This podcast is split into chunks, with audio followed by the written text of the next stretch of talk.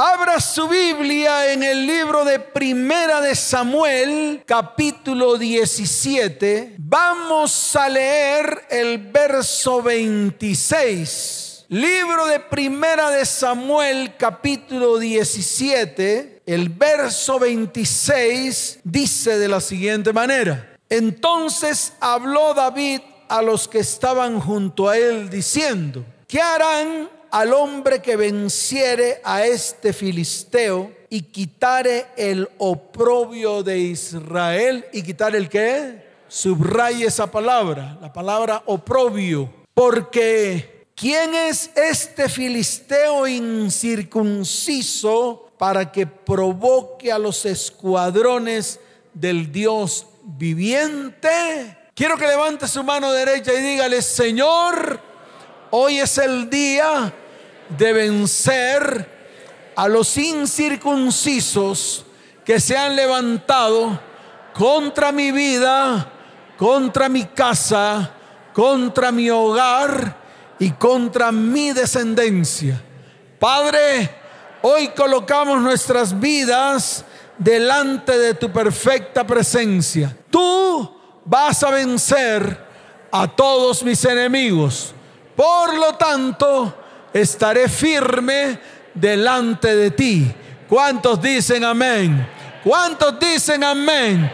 Dios está llamando a su pueblo en este tiempo, pero lo está llamando para que su pueblo se vuelva a Él con todo el corazón, para que no se separe más de Él, para que no esté lejos. Entre usted esté más lejos de Dios, va a estar siempre más cerca del pecado, de la maldad, de la iniquidad, y de la maldición. Entre más lejos de Dios va a estar usted más cerca de sus enemigos. Pero en cuando usted se acerca a Dios, entonces va a estar más lejos del pecado y más lejos de sus enemigos. Llámese sus enemigos como usted los quiera llamar. Yo siempre tengo una lista en mi escritorio de todos los enemigos que se han levantado contra mi vida, mi casa, mi hogar, mi familia y mi descendencia. Los enemigos no son naturales no son de carne y sangre. Los enemigos no son aquellos que pelean con usted o aquellos que discuten con usted. Esos no son sus enemigos. Los enemigos usted no los ve directamente en la carne del otro. Los enemigos son enemigos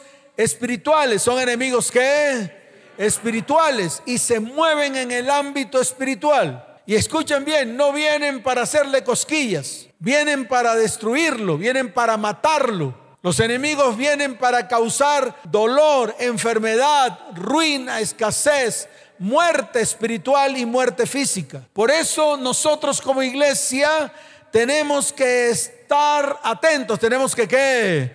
Dígalo fuerte, ¿cómo tenemos que estar? Atentos por tal razón, este es el tiempo de avanzar, es el tiempo de crecer, es el tiempo de levantarnos, es el tiempo de volvernos a Dios con todo el corazón. Debemos estar seguros, debemos estar qué? Dígalo fuerte, ¿cómo debemos estar? seguros, firmes, que Él va delante de su pueblo. Él siempre va delante de su pueblo. Y yo invito a la iglesia a partir de hoy de arrebatarle al enemigo nuestras vidas, de arrebatarle a nuestro enemigo nuestras familias y de arrebatarle al enemigo nuestros descendientes. ¿Cuántos dicen amén? Los incircuncisos o espíritu filisteo es un gobernador de las tinieblas y se manifiesta con cinco príncipes o cinco principados que se levantan contra nosotros y se levantan para destruirnos. Y los voy a mencionar para que comencemos a entender toda esta palabra desde el punto de vista espiritual. El primer principado es el principado gaseo. ¿Cómo se llama? Gaseo. Genera violencia, genera peleas, genera contiendas, genera iras y por ende genera maledicencia y tiene un nombre en el reino espiritual, el Geseo. Yo no sé si Dios estará hablando a las familias hoy, pero yo creo que al interior de vidas, de hogares y de familias hay violencia. Al interior de vidas, hogares y familias hay peleas, contiendas, hay iras y muchos están llenos de maledicencia. Si estas manifestaciones espirituales usted las está percibiendo en su vida, en su casa, en su hogar, en su familia y en sus descendientes, va a tener que derribar a ese llamado el gaseo. Y yo lo invito a que lo hagamos hoy. ¿Cuántos dicen amén? El segundo principado es el asdodeo. ¿El qué? Ay, pastor, ese nombre tan raro. Se lo voy a traducir. Es el que devasta, es el ladrón. Es el que menciona Jesús en la palabra cuando dice el ladrón no viene sino para robar, matar y destruir. Y es un príncipe o un principado llamado Asdodeo. Ahora mire si al interior de su vida, de su hogar, de su familia y de su descendencia han habido ladrones que le han robado la paz, le han robado la economía, le han robado la salud, le han robado su fe. Si eso está ocurriendo es porque este principado hoy tenemos que colocarle el pie encima. ¿Qué tenemos que hacer? Dígalo fuerte, ¿qué tenemos que hacer? Colocarle el pie encima. ¡Ay, no, pastor, me da temor! Esto no es el tiempo para tener miedo. Esto no es el tiempo para estar acobardado. Dice la palabra que solamente los valientes son los que arrebatan el reino. ¿Los que arrebatan el reino? Los valientes. Entonces usted puede asumir dos cosas. O vivir lleno de temor o ser un esforzado y valiente para levantarse como varón, como mujer de Dios y combatir a este principado llamado Asdodeo. ¿Cuántos dicen amén? ¿Cuántos dicen amén? El tercer principado es el ascaloneo. ¿El qué? Que significa ruina, escasez. Este principado lo que hace es arruinar, traer ruina y escasez a su vida, a su familia y a su descendencia. En este tiempo, y lo hemos hablado en varias charlas, está cabalgando ese caballo negro. Ese caballo negro por todo el mundo. Es uno de los caballos que aparecen en Apocalipsis capítulo 6. Este caballo negro es el caballo de la economía. Y este caballo negro anda cabalgando por todo el mundo con su balanza. No la balanza de justicia, sino la balanza de la economía. Por eso hoy tenemos que derribar a este principado llamado Ascaloneo. ¿Cuántos dicen amén? El cuarto principado es el gueteo, que significa que oprime. Muchos andan en opresiones. Muchos andan con enfermedades que oprimen sus vidas, tales como la migraña. Son enfermedades opresoras tales como problemas digestivos, son enfermedades opresoras. Algunos están oprimidos por problemas económicos, financieros y por problemas familiares. Si esto está ocurriendo en su vida, entonces ese principado llamado Geteo está en medio de su vida. Y hoy es el día en el cual usted va a tener que aplastarle la cabeza. ¿Qué tiene que hacer hoy? Dígalo fuerte que tiene que hacer hoy aplastarle la cabeza, porque Cristo nos dio autoridad para derribar a todo principado, para derribar a toda potestad que se levante contra su iglesia. ¿Cuántos dicen amén? ¿Cuántos dicen amén? Fuerte ese aplauso al que vive. Y el quinto es el ecroneo. Wow, todos terminados en eo. Este principado llamado Ecroneo en el ámbito espiritual, es el principado que paraliza, el que no nos permite avanzar, el que levanta un muro delante de nuestros ojos, no nos permite conquistar nuestros sueños, el que no nos permite crecer en el espíritu. Este principado llamado Ecroneo es el que nos detiene en nuestro propósito. Por eso hoy es un buen día en el cual todos estos cinco principados que gobiernan nuestro interior, que gobiernan nuestras vidas, nuestras familias y nuestras descendencias, tenemos que enfrentarlos porque nos llevan a situaciones difíciles y muchas veces imposibles de superar humanamente hablando. Y se levantan en este tiempo contra nosotros, intentando no solo afectarnos en lo terrenal, sino también afectarnos en el ámbito espiritual. Y este es el tiempo en el cual Dios nos llama. Dios que hace, nos llaman Dios nos está llamando para enfrentarlos y derribarlos en el nombre de Jesús. Porque todas estas situaciones vienen con una sola misión. Eliminarnos de nuestra carrera espiritual a fin de que perdamos las bendiciones de Dios al fin de que nos desviemos del propósito que Dios tiene para nuestras vidas, para nuestras familias y para nuestros descendientes. Y esto ocurría en el pueblo de Israel. Desde el momento en que el pueblo de Israel pisó Canaán, la tierra de las promesas, la tierra prometida, Dios envió a Josué. ¿Envió a quién? A Josué a combatir a todos los cananeos y expulsarlos de esa tierra. Cuando Josué muere, en los tiempos de los jueces, los filisteos también se levantaron para derribar al pueblo de Israel. Mas Dios siempre levantó hombres y mujeres. ¿Levantó qué? Hombres y mujeres para que se levantaran a combatir a estos demonios inmundos llamados los incircuncisos. En los tiempos del rey Saúl, cuando el pueblo de Israel pidió rey y nombraron a Saúl como rey de Israel, también los filisteos se levantaron contra el pueblo para destruirlos. Dios siempre metió su mano siempre metió su mano a favor del pueblo y metió su mano para destruirlos completamente. ¿Cuántos dicen amén? ¿Cuántos dicen amén? Y hubo un momento en el cual los filisteos se revistieron de un gigante. ¿De quién se revistió? De un gigante.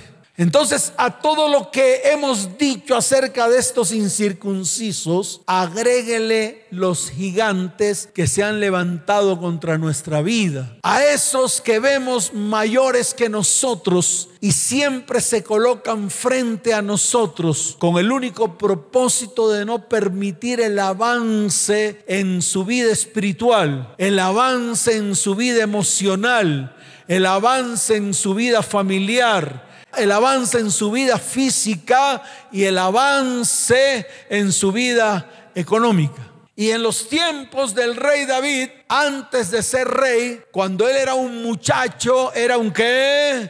Un muchacho apartado incluso de sus hermanos y apartado de su padre. David era el muchacho que pastoreaba ovejas. Cuando Samuel fue a ungir al que sería el próximo rey de Israel, mientras que todos los hermanos o todos los hijos de Isaí estaban en la casa esperando que alguno de ellos recibiera la unción, había un muchacho, había un qué?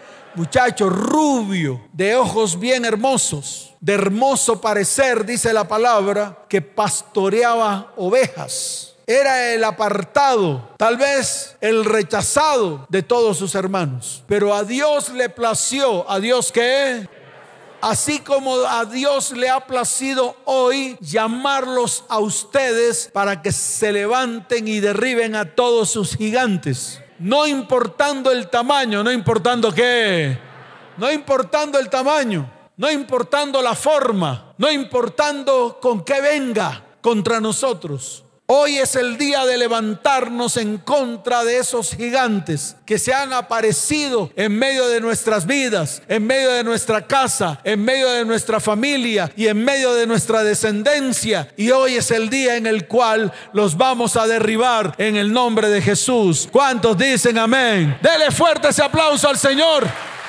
y que suene la trompeta. Dele fuerte ese aplauso y da un grito de guerra. Da un grito de guerra.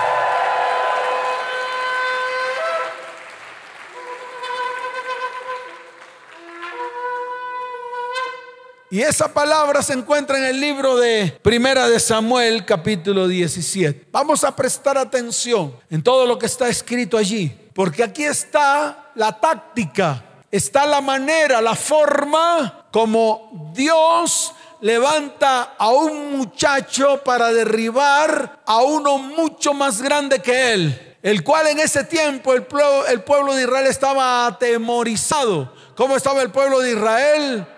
Atemorizado debido a este gigante que se levantó contra el pueblo.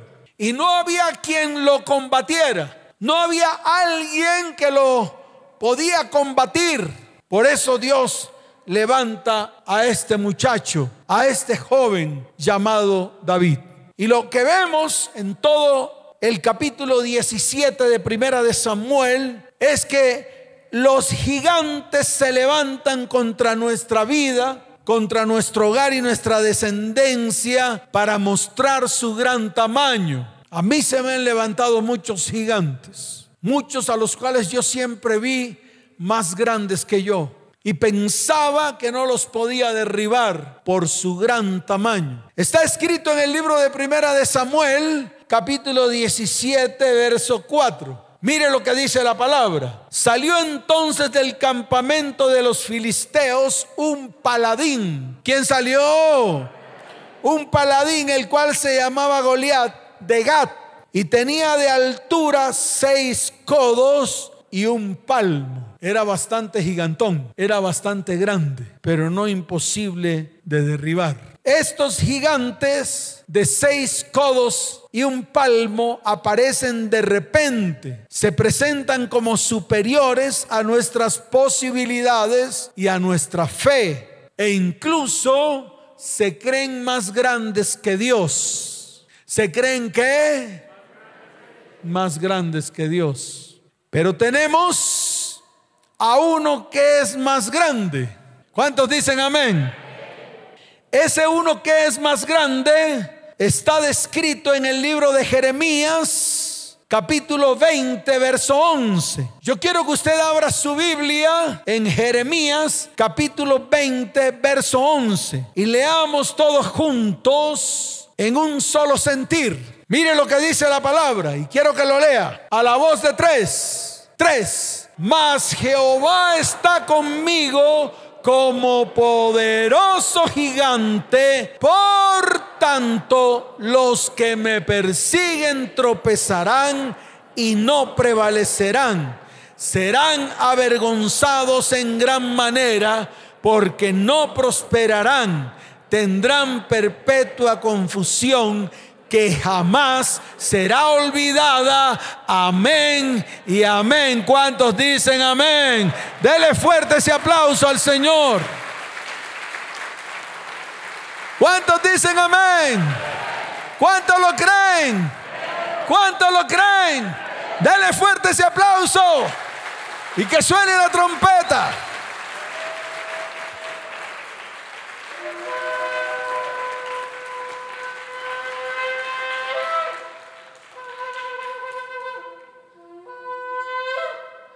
Lo segundo, esos gigantes siempre se colocan de frente y pretenden hacernos creer que nunca desaparecerán de nuestras vidas. Está en el libro de Primera de Samuel, capítulo 17, verso 8. Mire lo que dice la palabra. Y se paró y dio voces a los escuadrones de Israel diciendo, ¿para qué os habéis puesto en orden de batalla?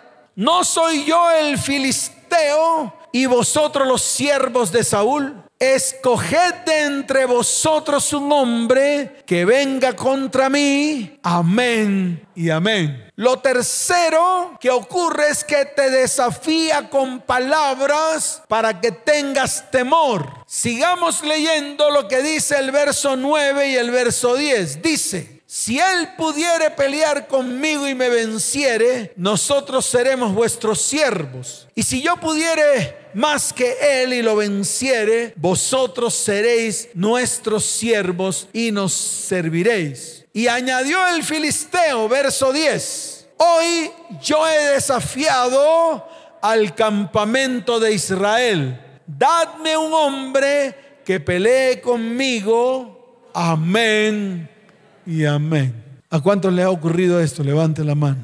Gigantes que se creen más que Dios. Esto me impacta, impacta mi corazón. Gigantes que amainan nuestra fe, gigantes que nos detienen, detienen nuestros sueños, detienen nuestros propósitos, gigantes que se colocan enfrente y pretenden hacernos creer que nunca desaparecerán de nuestras vidas. Y yo sé que muchos de los que están aquí tienen esos gigantes metidos en sus corazones, en sus pensamientos. Y no los han podido sacar de allí, no los han podido derribar. Pero hoy el Señor nos da la fuerza y el poder de su espíritu para que la iglesia entera se levante y sea derribado de una en el nombre de Jesús. ¿Cuántos dicen amén?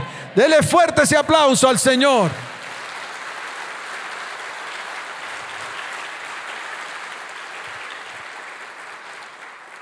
Por eso cuando nos desafía con palabras, cuando nos desafía amenazándonos, cuando nos desafía con palabras que nos hacen derribar, escuche bien, con pensamientos tales como, esto que estoy viviendo jamás va a desaparecer, pensamientos de enfermedad que llegan a tu mente diciéndote, tal vez voy a morir de esta enfermedad, o pensamientos que llegan de parte de tu familia o de tus hijos, en las cuales en tu mente está, esta familia ya no tiene solución. Pensamientos de preocupación que invaden tu paz y tu tranquilidad. Son palabras que si las escuchamos y las aceptamos, apagan completamente nuestra fe y nos hacen caer en incredulidad, en temor y en desesperación. Además trae a nuestras vidas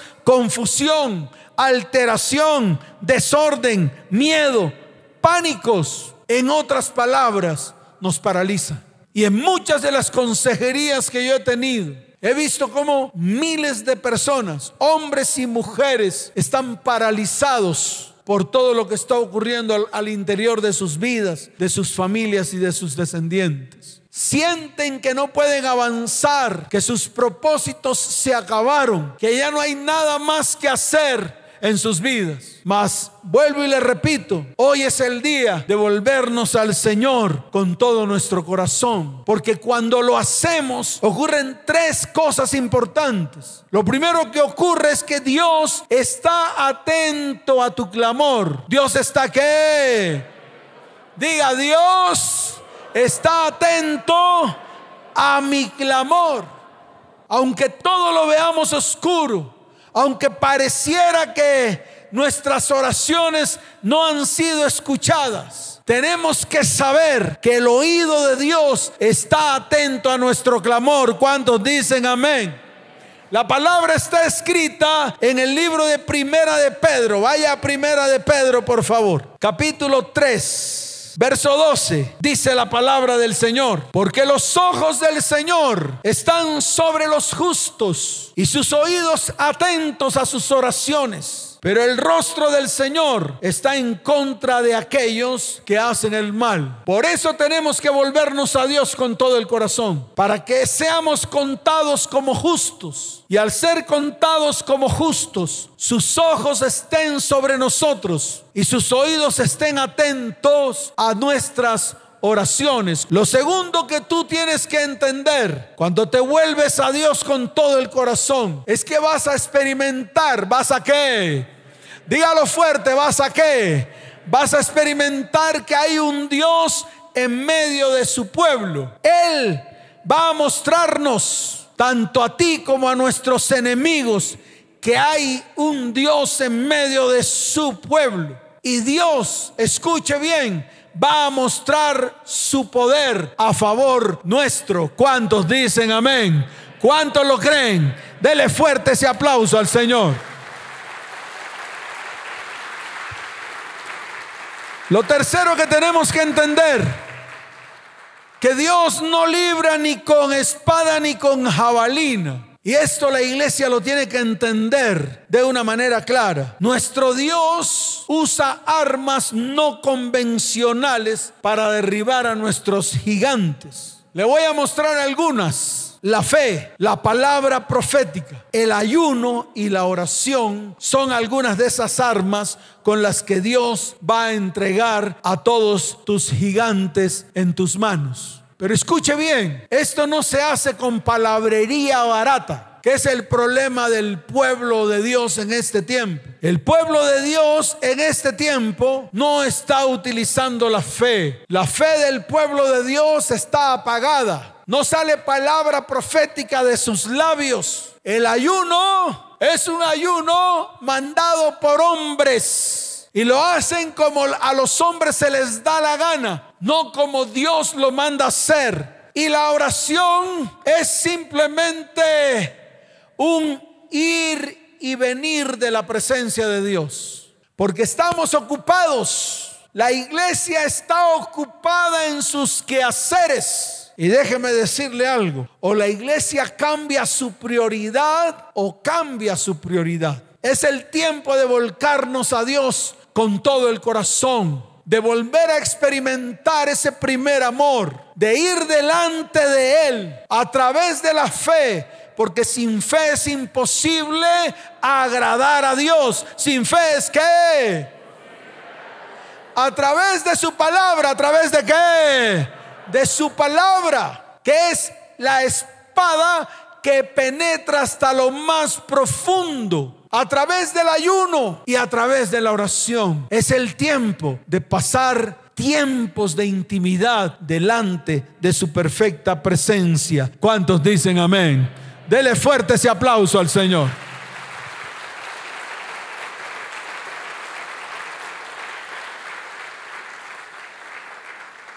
Ahora, ¿Cómo hacemos para derribarlos a los gigantes? Vamos a la palabra. No se invente mecanismos ni métodos. Dios está hasta aquí de que los hombres se inventen sus métodos. Si nosotros nos ceñimos a la palabra, nos damos cuenta de que Dios siempre, escuche bien, tiene su propio método, su propio mecanismo. Lo primero que Dios hace con David cuando va a combatir al filisteo incircunciso es que lo equipa. ¿Qué hace Dios con David?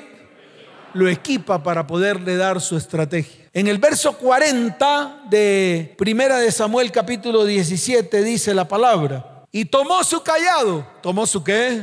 En su mano y escogió cinco piedras lisas del arroyo. Wow y lo puso en el saco pastoril, en el zurrón que traía, y tomó su onda en su mano y se fue hacia el filisteo. Tal vez esto para nosotros nos parezca inverosímil. El equipamiento que Dios le entregó a David para poder cumplir la tarea que Dios le asignó a ese muchacho y poder derribar a ese gigante fue que tomó un callado, un bordón, un bastón, un callado. También tomó cinco piedras. ¿Cuántas piedras?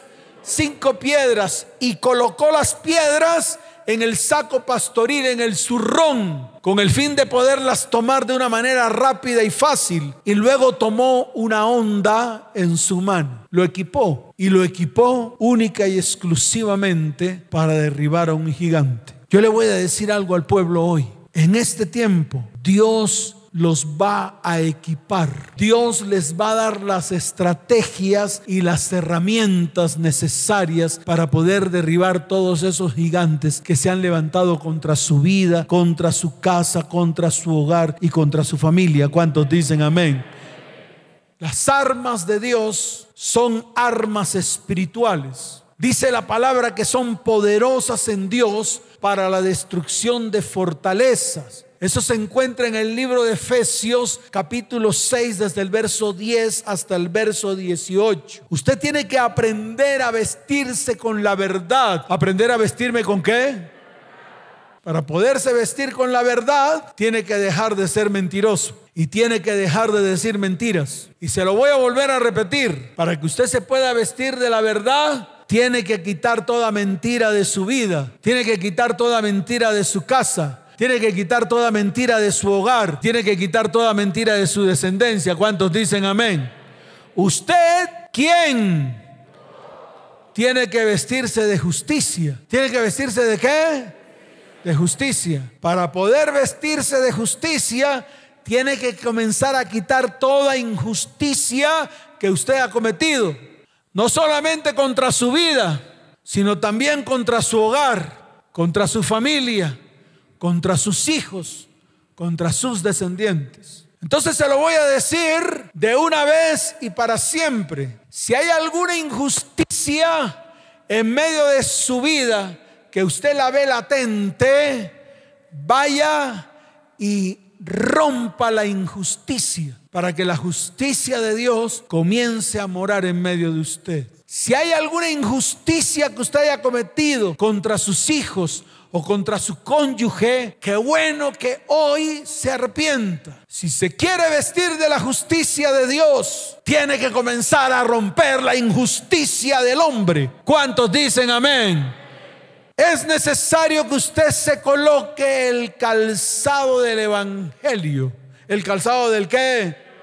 No tiene que colocarse otro calzado, porque muchos se visten o se colocan calzados propios evangelios propios. Muchos comienzan a crear su propio Dios creado a su propia imagen. Y yo le quiero decir algo. Ya basta que la iglesia esté creando sus propios dioses. Ya basta que usted cree un Dios acoplado a sus necesidades y a sus inmundicias. Ya basta. Ya basta que usted cree un Dios alcahuete de sí mismo. Ya basta.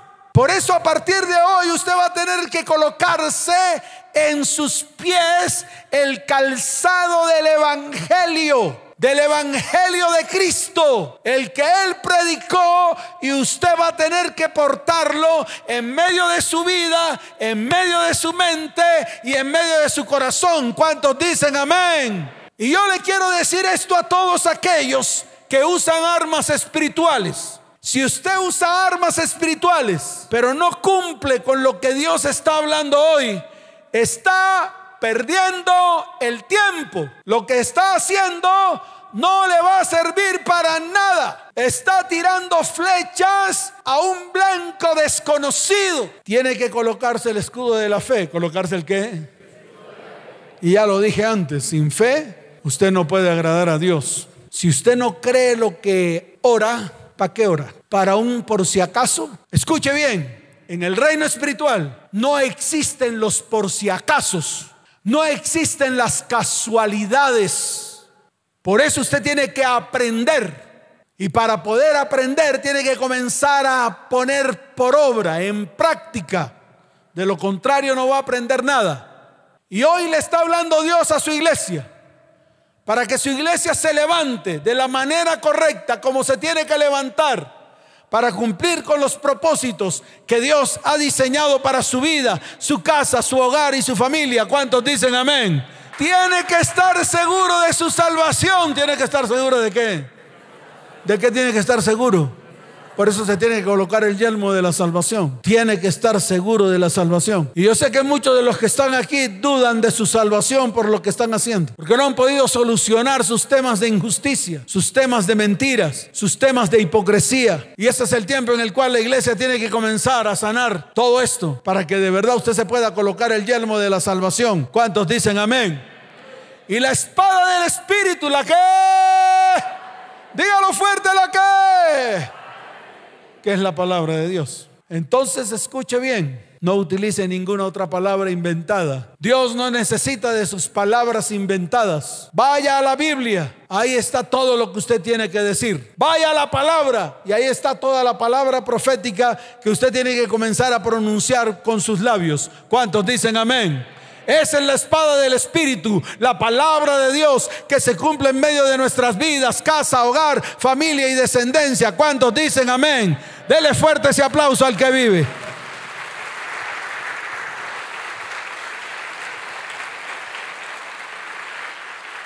David salió decidido a enfrentar al gigante Goliat. Y escuche esto, para poder vencer no podemos retroceder ni por un solo instante. Es una guerra y batalla continua. Usted no puede descansar. Usted tiene que continuar su batalla en el espíritu. Por eso David decidió salir a enfrentar al gigante. Y escuche, Las batallas espirituales en Dios siempre se ganan creyendo que Dios hará lo imposible. David no entró en detalles ni se asustó. Mire lo que está escrito en el libro de Primera de Samuel, capítulo 17, desde el verso 45 hasta el verso 47. Dice la palabra. Entonces dijo David al filisteo, tú vienes a mí con espada y lanza y jabalina, mas yo vengo a ti en el nombre de Jehová de los ejércitos, el Dios de los escuadrones de Israel, a quien tú has provocado. Jehová te entregará hoy en mi mano. Diga, Jehová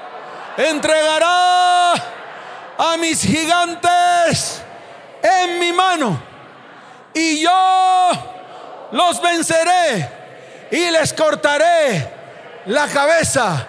¿Cuántos dicen amén? Y dice la palabra, y daré hoy los cuerpos de los filisteos a las aves del cielo y a las bestias de la tierra. Y toda la tierra sabrá que hay Dios en Israel. ¿Cuántos dicen amén? ¿Cuántos dicen amén? Dele fuerte ese aplauso al Señor.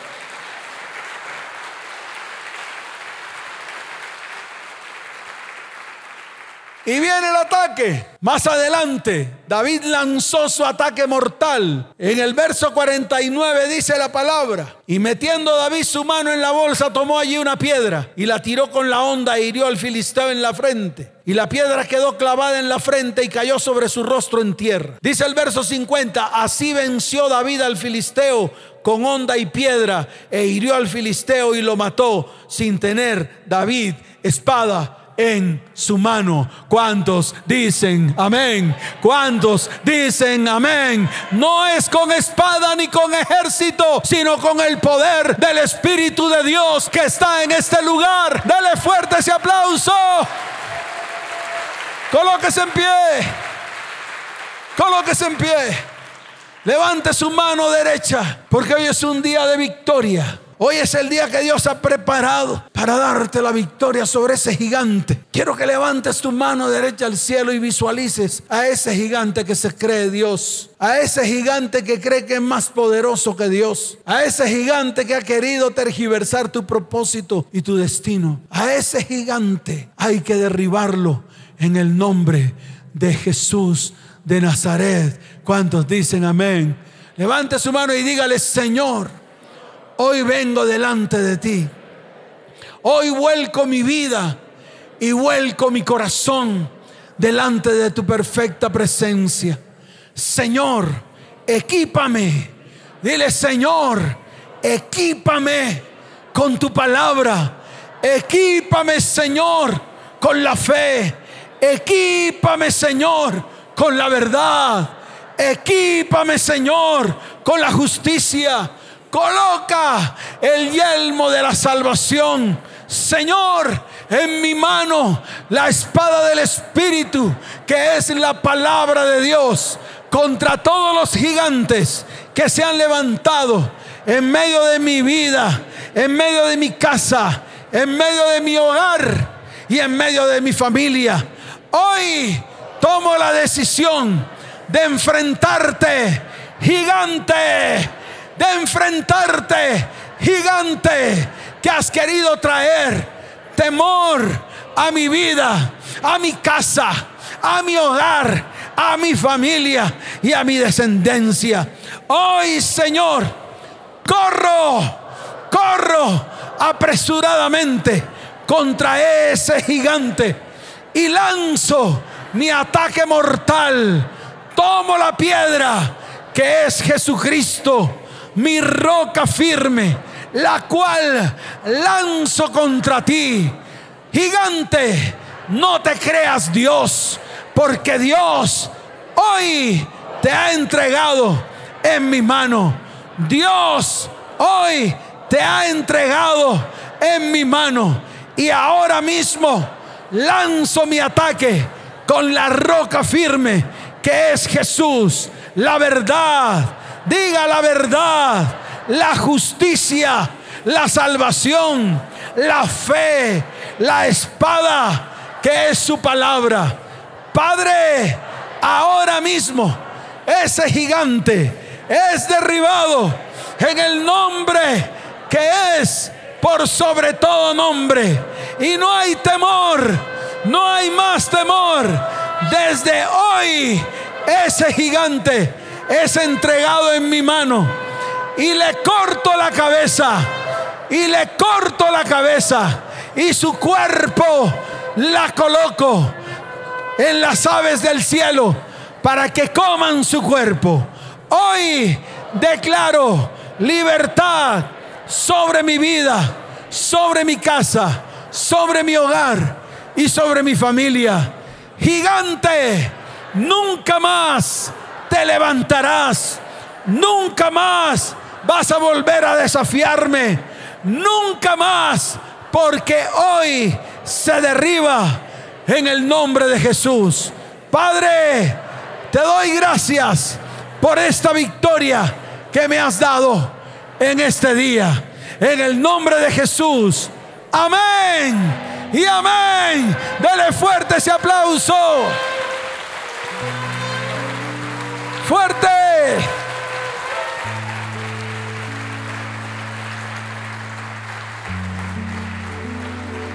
Levanta tus manos al cielo y dile, Señor, aquí está tu iglesia, exaltando tu santo nombre.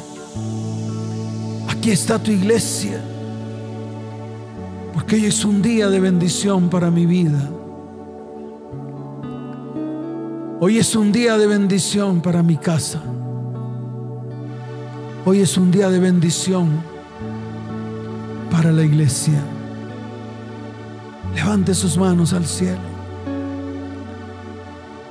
Y permita que su Espíritu Santo hoy ministre tu vida, ministre tu casa,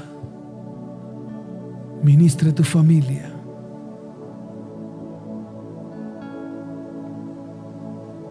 Hoy tenemos el arma más poderosa,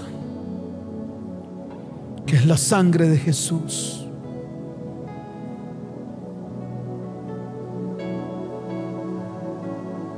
Ese es el arma más poderosa que el Padre usó en la cruz del Calvario. Cuando Jesús derramó hasta su última gota, esa preciosa sangre trae salvación. Levante sus manos y díganlo. Preciosa sangre se derramó.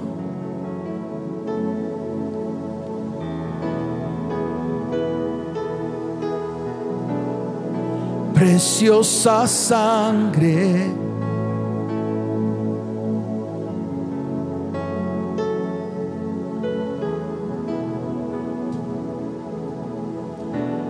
Sobre ti el dolor tus venas lloraron. Jesús, Jesús, Jesús. Toda la iglesia, quiero que lo canten bien fuerte, lo digan. Hay poder sangre que fluyó por amor. Hay poder en la sangre que Él derramó.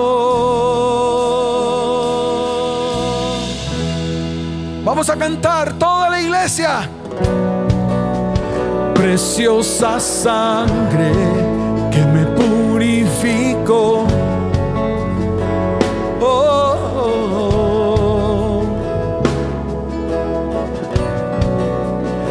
preciosa sangre que me transformó. Oh, oh. Sobre ti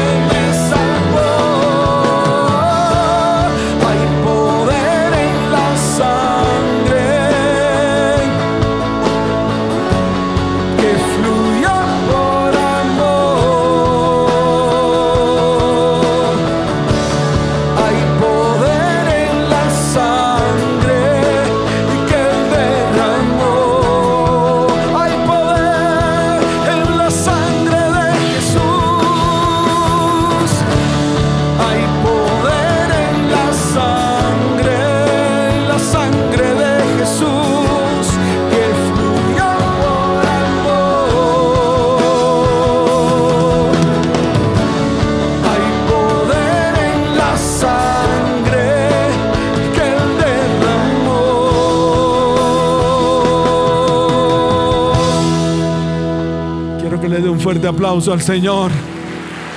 Porque hay victoria en la sangre de Jesús. Que suene la trompeta. La trompeta de victoria. Y el grito de victoria del pueblo. El grito de victoria del pueblo. Oh, dele fuerte ese aplauso al que vive por los siglos de los siglos. Quiero saber ¿Cuántos hoy vienen por primera vez a esta iglesia? Si usted viene por primera vez porque fue invitado o escuchó la charla en la radio, quiero que levante su mano al cielo. Quiero que levante su mano al cielo. Quiero que recojan todo lo que tienen en su silla y pasen aquí al frente. Voy a orar por ustedes. Voy a orar por ustedes. Quiero orar por ustedes por todos aquellos que necesitan más de Dios. Aquellos que han venido a la iglesia, que nunca se han presentado aquí al frente y no los conocemos, también pueden pasar. Quiero orar por todos ustedes. Vengan para acá. Qué bueno. Suelten los brazos. Suelten los brazos. A veces cuando hacemos así, nos rehusamos a recibir lo que Dios tiene. Y nunca recibimos. Pero hoy es el día. Hoy es el día que Dios tiene para ti. Varón, para que te pongas firme delante del Señor. Y tú también, muchacho. Y usted, señora. Y usted, joven. Y usted, todos los que están aquí. Quiero que inclinen su rostro. Voy a levantar una oración.